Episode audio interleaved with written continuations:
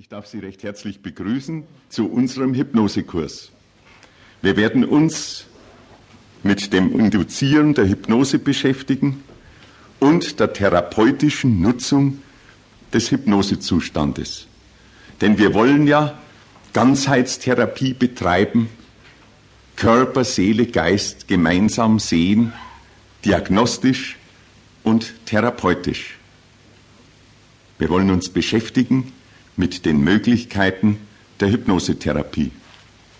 Von den psychotherapeutischen Verfahren gehört ohne Zweifel aufgrund der Erfahrungen die psychotherapeutische Nutzung des Hypnosezustandes zu den wirkungsvollsten Verfahren. Dass es nicht in jedem Fall anwendbar ist, darüber werden wir ja auch im Laufe der Tage immer wieder einmal äh, sprechen. Wenn man sich mit Laien, aber auch manchmal mit Fachleuten unterhält, wird dann immer gleich der Einwand gebracht, die Hypnose als Therapie angewandt würde zudeckend arbeiten, es würde also die Ursache nicht behoben.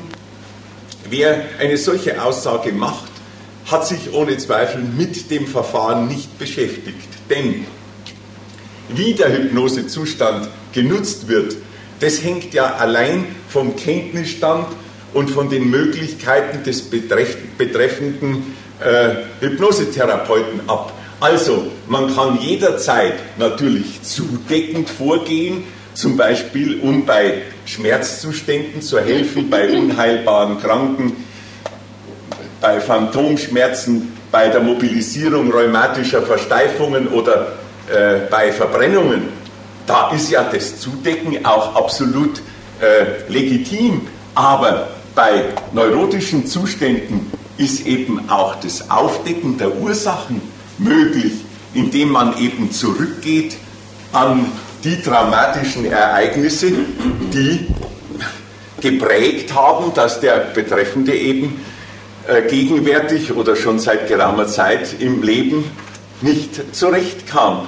Wie weit man dann zurückgeht, das ist dann auch wieder Auffassungssache.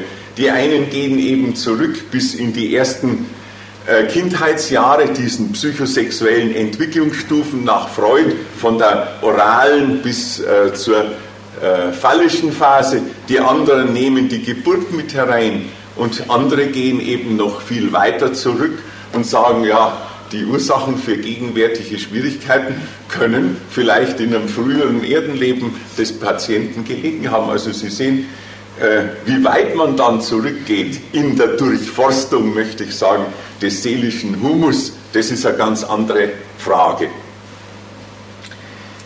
Die stützende Hypnosetherapie wird meist in Verbindung eben mit der aufdeckenden durchgeführt, und zwar bei psychosomatischen Erkrankungen mit dem Ziel, vegetativ und seelisch zu stabilisieren.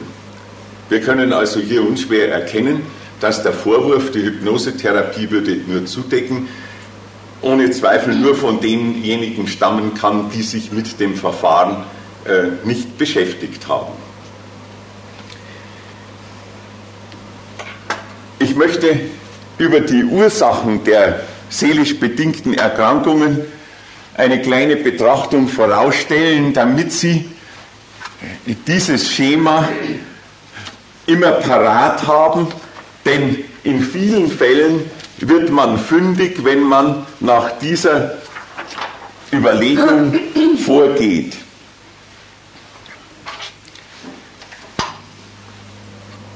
In diesem äh, Bild das eine Kopie ist aus dem äh, Psychosomatische Medizin für die tägliche Praxis, das Ihnen der Herr Eschbacher dann in der Pause auch anbieten wird, habe ich aufgezeichnet, wie es also zur Entstehung seelisch bedingter Erkrankungen kommen kann.